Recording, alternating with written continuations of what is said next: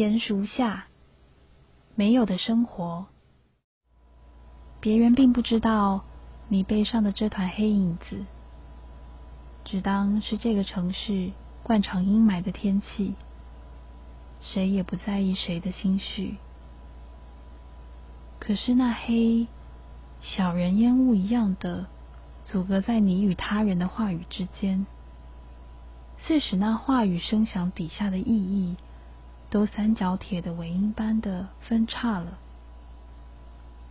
白日里的世界持续运转，并不会因为你的作息而调整。于是，我的挂号信件被耽误，且永远无法在邮局开张的时间去领取。工作电话始终接不到，下午茶失约。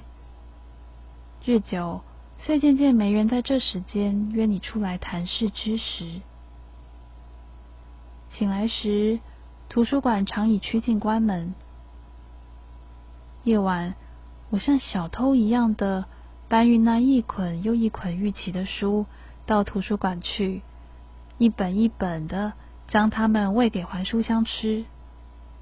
因为每日都是由每个半日组成，我老是搞不清楚怎么理解“今天”这个词汇。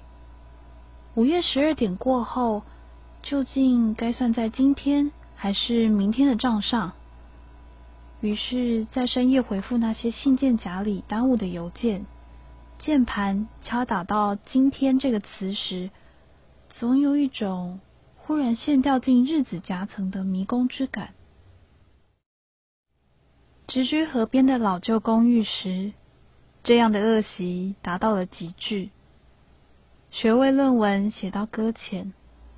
我日日坐在阳台对河发呆、唱歌，想念一些遥远的人，为着不着边际的事物哭泣。今天与明天的交界模糊，轻易的就被午夜给跨越了。那时，我最常拜访的是桥边的便利商店，有三个圆脸蛋的胖店员。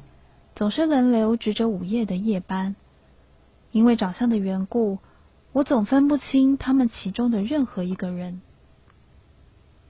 因那木栅深处的深夜里，什么吃食也没有，那便利商店加上的便当与面包，便被我一记吃过了好几轮。我那长时未修剪的一头乱发，扎成一条凌乱的马尾。戴深黑色大近视眼镜，脱一双陈年破烂老伯肯鞋，出的门去，在凌晨三点的斑马线上旋转着过马路，感觉一种践踏，同时又在践踏里感到一种挥霍的自由。那样的自由是无可言喻的，是双脚稳稳踩踏在一条安静的路上。轻轻斜肩踏着整路哐啷哐啷碎石子声响的自由，不是人生里任意由金钱、学业、工作与飞行里程行数堆积起来的数字所能比拟。没有信件，没有旅行，没有多余的话语与交谈，只有日复一日流淌过阳台下的河流。在夏季台风来时，树忽的暴涨；在冬日里干涸。日子久了，我渐渐理解，这样的生活其实无异于盆栽，没有长大的野心，也没有换盆的愿望。在一般人眼底，它甚至显得乏善可陈，没有过多关于文学的浪漫想象。因为过短的白日生活，我几乎不上咖啡馆，不去书店与电影院，不在房子以外的任何一处读书写作。离写作最近的，大概是放空，大量的放空。在漫长的白日里，我把自己放置成一个空空的容器，什么东西都装得进来，却什么东西也都没有盛装。那样的生活是由大量的没有所堆叠出来的。而因为这许多的没有，我从来没有像那时那样真正的感觉过自己的富有。在这个城市里，有多少人和我一样过着这种没有的富裕生活呢？我想起住在那老旧公寓的一个女学生邻居，很少出门，戴着圆圆的近视眼镜。很是文静的样子。那个房间在我租赁下这里时，曾经被房东带进去看过，是一个没有窗户的密闭空间。他搬进去以后没有多久，我老是在深夜的走廊上看到他的门口摆放着喝完的水果酒空罐。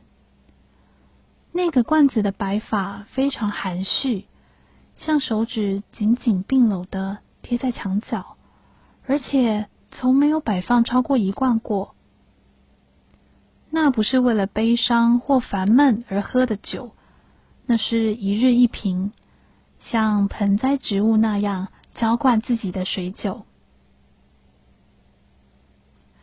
这样没有的生活，在告别了学生时代，进入白日的工作以后，被很物理性的转换成另一种形式。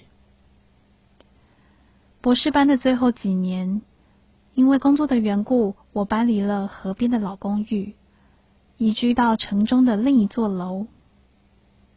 那楼在喧闹的捷运旁，两侧皆是俨然的写字楼。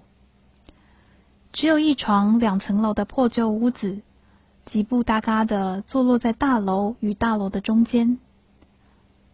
那屋子的骑楼。有一棵年老而巨大的树，长进了骑楼天花板的屋里，在屋顶窜冒出树冠来，像极了那屋子头上戴的一顶假发，被四周的公寓大楼环视着。屋子的一楼其实是一家寻常便当店。午后，便当屋的铁门拉下半掩休息。像把整家店都收进了那树的肚子里。